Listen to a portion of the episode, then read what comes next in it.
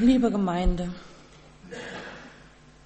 zuallererst möchte ich heute etwas über mich sagen. Es ist kein Geheimnis und doch ist es ein Geheimnis und ich hoffe, dass Sie Verständnis dafür haben. Denn eigentlich bin ich ein Frosch.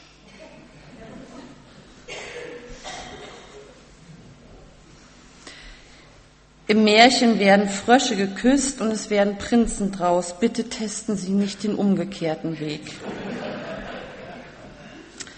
Glauben Sie mir einfach, ich bin ein Frosch. Ostern war vorbei. Für die Jünger, für uns ist Ostern auch vorbei.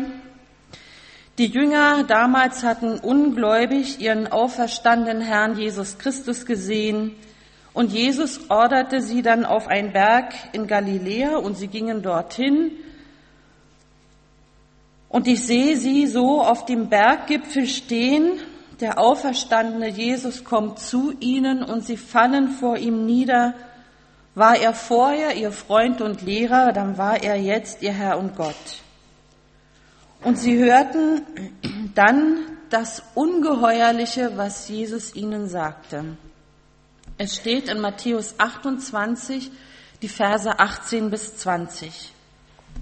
Jesus sagt, mir ist gegeben alle Gewalt im Himmel und auf Erden. Darum geht hin und macht zu Jüngern alle Völker, taufet sie auf den Namen des Vaters und des Sohnes und des Heiligen Geistes und lehret sie halten alles, was ich euch befohlen habe. Und siehe, ich bin bei euch alle Tage bis an das Ende der Welt. Elf Männer, Judas war nicht mehr am Leben, sollten der Welt diese Botschaft bringen. Elf Männer und ein Herr. Aber was für ein Herr? Der erste Punkt, Glaube mit Perspektive auf Christus. Bei diesem Auftrag, den Jesus seinen Jüngern gibt, seinen Nachfolgern, könnte man ja echt eine Krise kriegen. Die ganze Welt missionieren mit nur elf Personen und alles ohne Internet und schnellen und möglichst bequemen Reisemöglichkeiten, ohne Checkkarten und vor allen Dingen ohne Bibel, denn die gab's noch nicht.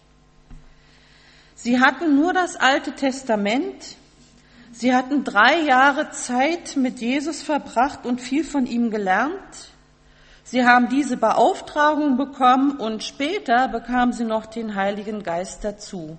Mehr hatten sie nicht und mehr brauchten sie auch nicht. Wahrscheinlich standen die elf Männer jetzt völlig überwältigt und gleichzeitig total irritiert da. Wir? Die ganze Welt? Elf Leute? Dabei hatten ja die Jünger noch gar nicht den kompletten Überblick. Sie kannten damals, das war so die Welt damals, äh, die bestand aus Europa, Asien und Afrika und auch das nur bruchstückhaft. Und die Welt war auch noch eine Scheibe. Sie waren keine Männer, die Weltmeere bereist hatten, nur den See Genezareth. Sie sprachen nicht mehrere Sprachen, Sie waren ganz normale Männer ohne extrem hohe Bildung. Und sie schauten sich gegenseitig an. Ein kleiner Haufen mit einer Aufgabe, die sie absolut und völlig überforderte, wenn sie auf sich sahen. Das war ihre Perspektive, der Blick zu sich. Das geht nicht. Völlig unmöglich, ausgeschlossen. Ganz ehrlich, es ist schon fast schade, dass wir wissen, dass es doch geklappt hat. Denn ich möchte, möchte, dass wir versuchen, mal diese Perspektive der Jünger damals wahrzunehmen, zu erkennen. Wenn wir das nämlich einnehmen, diesen Auftrag mit elf Leuten die Welt zu missionieren, dann sehen wir nur Grenzen und Unvermögen. Was anderes kann man nicht sehen. Hier in unserer Gemeinde haben wir auch eine Vision. Wir haben die Vision, dass alle Menschen in Barmstedt durch uns Gottes Liebe erfahren. Und wir schauen auf uns und sagen, das ist unmöglich, völlig ausgeschlossen, das geht nicht. Wenn wir das umrechnen, kommen auf vielleicht jedes Gemeindemitglied 70 Barmstädter. Und die warten ja auch nicht auf uns. Und die wollen auch nicht unbedingt was von Christus hören. Nun könnten wir verzagen und die Ohren hängen lassen, uns hinsetzen und traurig in die Welt schauen. Die Jünger waren damals mit dieser Aufgabe überfordert und wir sind es auch. Und jetzt nehmen wir einen Perspektivwechsel vor. Wir haben die Jünger angesehen und wir haben gesehen, wie die Jünger sich sahen. Aber jetzt schauen wir einfach weg von uns und wir schauen auf Jesus. Der Missionsbefehl wird mit einem ganz starken Satz eingeleitet und Jesus und mit einem ganz starken Satz beendet. Und dazwischen hat Jesus die Aufgaben benannt. Aber der erste und der letzte Satz, die haben es in sich. Sie umhüllen den Auftrag, sie begrenzen ihn nicht, sondern sie geben die unglaubliche Perspektive in die Weite. Jesus Christus sagt, mir ist gegeben alle Gewalt im Himmel und auf Erden und siehe, ich bin bei euch alle Tage bis an der Weltende. Wenn ich könnte, ich kann es leider nicht, würde ich zu diesem Text eine gewaltige Melodie komponieren. Eine Fanfare wäre dabei. Das muss hinausgerufen werden, überall hin. Mir ist gegeben alle Gewalt im Himmel und auf Erden. Gewalt ist ein alter Begriff für Macht. Wir können also sagen, Jesus ist ein, Gewalt, ein gewaltiger Herr, aber er ist nicht gewalttätig. Das ist was anderes. Nun gibt es ja viele Herrscher, die sagen, ich bin mächtig. Was ist denn Besonderes, dass Jesus sagt, ich bin der Mächtigste, ich habe alle Macht im Himmel und auf Erden?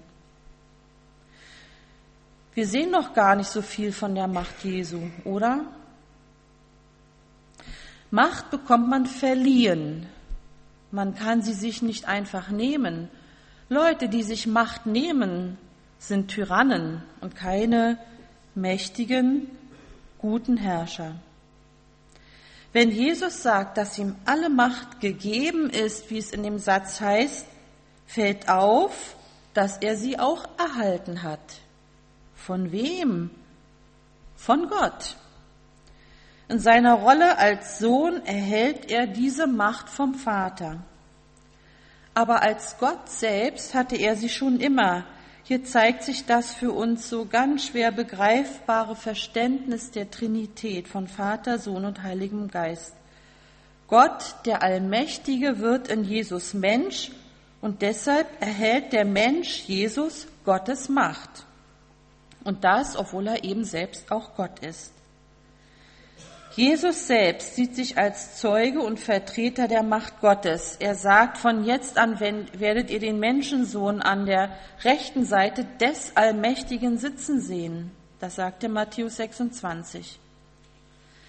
Das Erstaunliche ist, dass Gott seine Macht darin zeigt, dass er eben in die menschliche Niedrigkeit kommt. Das Kreuz, das Sterben am Kreuz ist der Weg des Allmächtigen in die Ohnmacht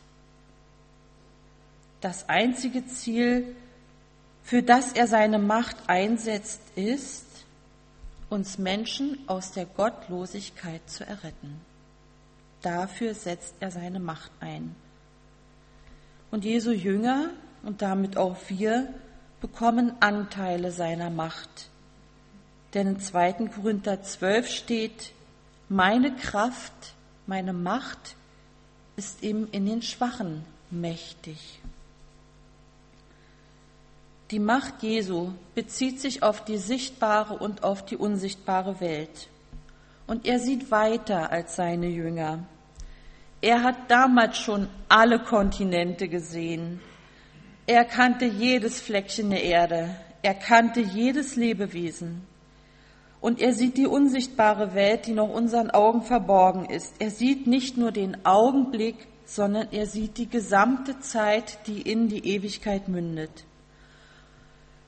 Wenn er das seinen Jüngern zugemutet hätte, diesen Blick, ich glaube, die wären in Ohnmacht gefallen. Elf Jünger und dieser Auftrag, das geht wirklich nicht. Jesus wagt es. Ihr seid es. Und er hat alles im Blick dabei, alles. Er fängt mit ihnen an, mit den elf Männern und macht mit uns weiter. Und genau mit den Anteilen seiner Macht schickt er uns los mit dem gleichen Auftrag wie damals. Die neue Perspektive, die wir bekommen, liegt in der Überschrift, Jesus hat alle Macht, uns aus der Gottlosigkeit zu erretten. Das will er unbedingt. Und seine Unterschrift ist, ich bin bei euch alle Tage bis an das Ende der Welt. Und ich bin, diese Formulierungen, da klingeln noch bei allen Menschen, die jüdischer Herkunft sind, die Ohren. Denn ich bin ist der Gottesname. So hat sich Gott einmal bei Mose vorgestellt. Ich bin heute und morgen und immer der gleiche, bleibende, starke Gott. Jesus hat bei seinem Auftrag an seine Jünger das erste und das letzte Wort. Und er ermutigt sie mit diesen Worten. Er erfüllt sie, erfüllt uns mit seiner allmächtigen Kraft. Zweitens Glaube mit Hände und Füßen. Und so erfüllt mit dieser Zusage von Jesus, dass er in uns ist, können wir uns in unserer kleinen, begrenzten Welt, denn jeder Mensch hat nur einen begrenzten Horizont, auf den Weg machen. Den großen Überblick, den hat er, den brauchen wir nicht. Wir brauchen nur den Blick weg von uns auf Christus. Glaube ist kein Sonntagsgeschäft. Wer von Jesus erfüllt ist, weil er sein Leben Jesus anvertraut hat, ist nicht nur im Gottesdienst Christ. Das Leben mit Jesus ist kein Hobby, sondern ein Lebensstil. Ich bin Christ, wo und mit wem ich mich aufhalte. Ich gehöre Jesus, wenn ich im Auto oder mit dem Fahrrad unterwegs bin, wenn ich arbeite oder mit Kollegen rede. Ich bin Christ in meinen privaten Räumen zu Hause. Ich bin Christ, wenn ich einkaufen gehe oder vor dem Fernseher sitze, wenn ich im Bett liege ich bin Christ, wenn mich kein Mensch sieht. Und ich bin Christ, wenn ich mich in der Öffentlichkeit aufhalte. Ich bin es einfach. Ich bin es, weil Jesus in mir lebt. Und durch mich begegnet Jesus anderen Menschen. Weil Jesus in uns lebt, sind Menschen, denen wir begegnen, gesegnet. Das muss man sich mal herholen. Sie treffen ihre Nachbarn, und Jesus begegnet durch sie ihren Nachbarn. Was ist das für eine Zusage, die Jesus uns da, uns da macht und wie geadelt sind wir, dass er uns das zutraut? Solch ein gelebter Glaube, der unser Lebensstil ist, der ist ansteckend.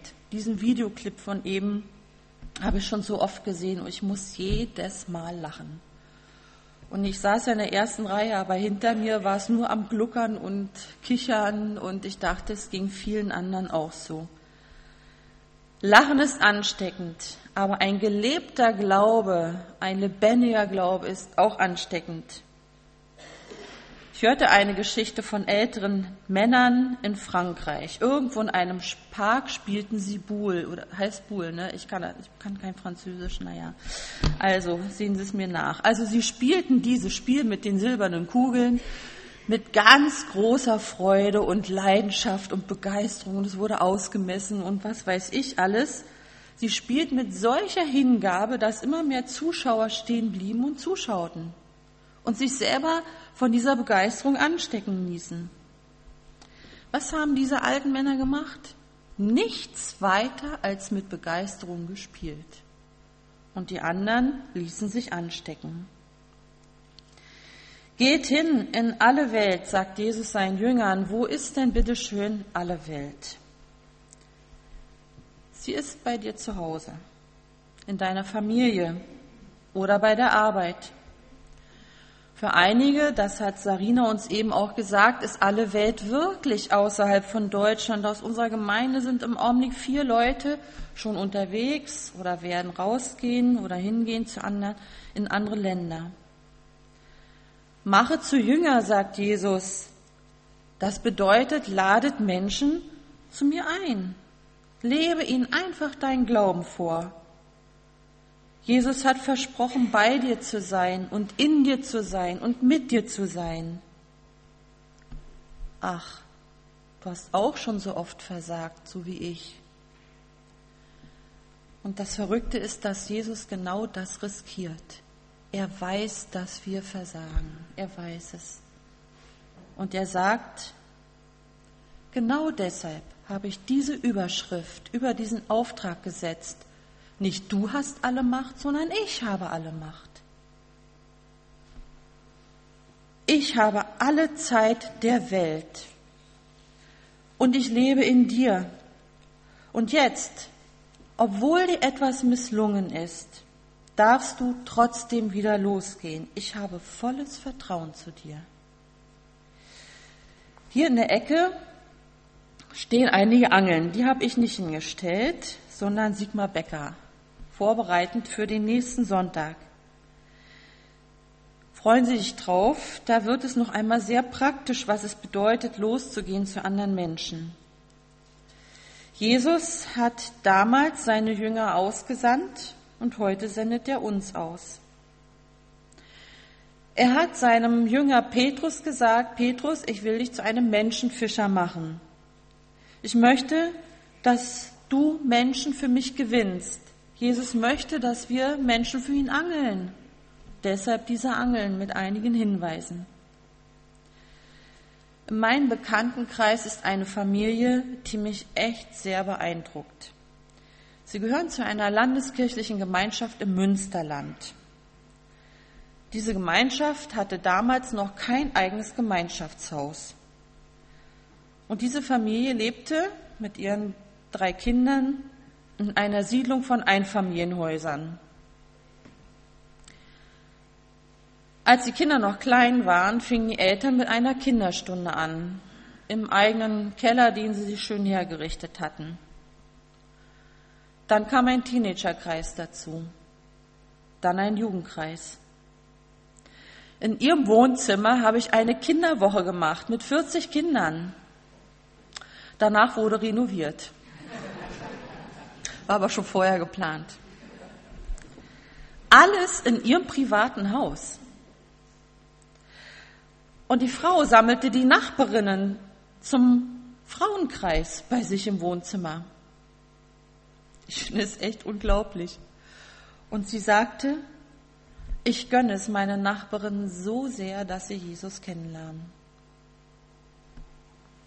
Was für ein weites Herz haben diese Menschen. Und das Dritte, was Jesus mitgibt, Glaube mit anderen leben. Also Jesus schickt seine Jünger los und dann entdecken wir, dass er immer schon weiter sieht als wir. Denn er sagt, nicht nur zu Jüngern machen und in die Nachfolge rufen, sondern taufet sie. Das bedeutet doch, dass Menschen ihr Leben verbindlich bei Jesus festmachen. Auf das Ja Jesu zu uns Menschen folgt das Ja der Menschen zu Jesus in der Taufe. Das bedeutet auch, dass alle, die getauft sind, mit Christus verbunden sind. Sie gehören zusammen in eine weltweite Gemeinde. Und die weltweite Gemeinde zeigt sich in der einzelnen Gemeinde vor Ort. Das ist der Weg, den Jesus Christus gewählt hat, um sich in der Welt zu zeigen. Unsere Gemeinschaft hier ist seine Gemeinde und durch uns möchte er sich den Barmstädtern und anderen Menschen zeigen. Vor vielen hundert Jahren hat man das mit der Taufe ziemlich schräg praktiziert. Da wurden Heiden, also weiß ich, irgendwelche alten Germanen oder so, mit Gewalt in einen Fluss getrieben, gesegnet und damit waren sie getauft und Christen. Nein, so hat Jesus das nicht gemeint. So will er das nicht. Der Wunsch nach der Taufe geht mich vom Täufling aus, weil er sich öffentlich zu Jesus bekennen will. Und wenn er noch zu klein dafür ist, weil er ein Baby ist, übernehmen die Eltern die Verantwortung für ihn. Die Taufe, die Jesus aufträgt, darf man nicht losgelöst sehen, denn es gehört dazu, was er auch noch in dem Missionsbefehl sagt, lehret sie halten alles, was ich euch befohlen habe. Nämlich nicht das Taufritual macht einen Menschen zum Christen, sondern die gelebte Nachfolge. So ist es die Aufgabe der Gemeinde, Räume und Möglichkeiten zu schaffen, in denen Menschen gelehrt werden können, in Kindergruppen, Jugendgruppen, in Bibelstunden, in Hauskreisen. Das sind alles solche Räume. Jeder Gottesdienst dient dazu, dass Menschen angehalten werden, Jesus in Liebe und Konsequenz nachzufolgen. Wir brauchen alle die Gemeinschaft, die gegenseitige Unterstützung. Wir brauchen die Begegnung mit der Schwester und dem Bruder. Wir brauchen Menschen, die uns das Wort Gottes erklären und lehren. Niemand kann nur für sich alleine Christ sein. Das geht in der Regel nicht. Hingehen, zu Jesus einladen, taufen und lehren und in die Gemeinde führen, das ist der Auftrag, den Jesus uns gibt. Zu groß, zu schwer, völlig unmöglich. Und dann der Blick auf ihn. Mir ist gegeben, alle gemacht im Himmel und auf Erden. Und siehe, ich bin bei euch alle Tage bis an der Weltende. Eventuell haben sich die ganze Zeit gefragt, was die Nummer mit dem Frosch sollte. Bei einer Weltmissionskonferenz beschrieb jemand missionarisch handelnde Menschen und so. Er sagte, es gibt Frösche und Eidechsen. Eidechsen flitzen immer rum, um sich Fliegen zu fangen und zu ernähren. Frösche bleiben ganz relaxed sitzen und warten, bis eine Fliege vorbeikommt. Und so leben manche ihren Missionsauftrag. Manche flitzen herum und kommen immer und überall mit Leuten über Jesus ins Gespräch. Das ist ihre Begabung. Und andere warten, bis sich eine gute Gelegenheit ergibt. Paul war ein Frosch und Manfred eine Eidechse. Zusammen machten die beiden Straßeneinsätze. Manfred konnte locker als Eidechse jeden ansprechen und mit ihm über den Glauben ins Gespräch kommen. Dann übernahm Paul das Gespräch, führte es weiter, während Manfred schon wieder den nächsten ansprach. Beide waren für Jesus unterwegs, jeder auf seine Weise. Also, ich bin ein Frosch. Das ist meine Begabung. Und was sind Sie? Amen. Wir wollen zusammen beten. Herr Jesus Christus, wenn wir uns den Missionsbefehl anhören und dabei auf uns sehen, fühlen wir, wir uns völlig überfordert und unbegabt. Wenn wir unseren Blick aber auf dich richten und hören, was du uns zutraust und dass du als der Allmächtige in uns dabei bist, jeden Augenblick, dann können wir nur staunen und dir dafür danken, dass du so mit uns unterwegs bist. Amen.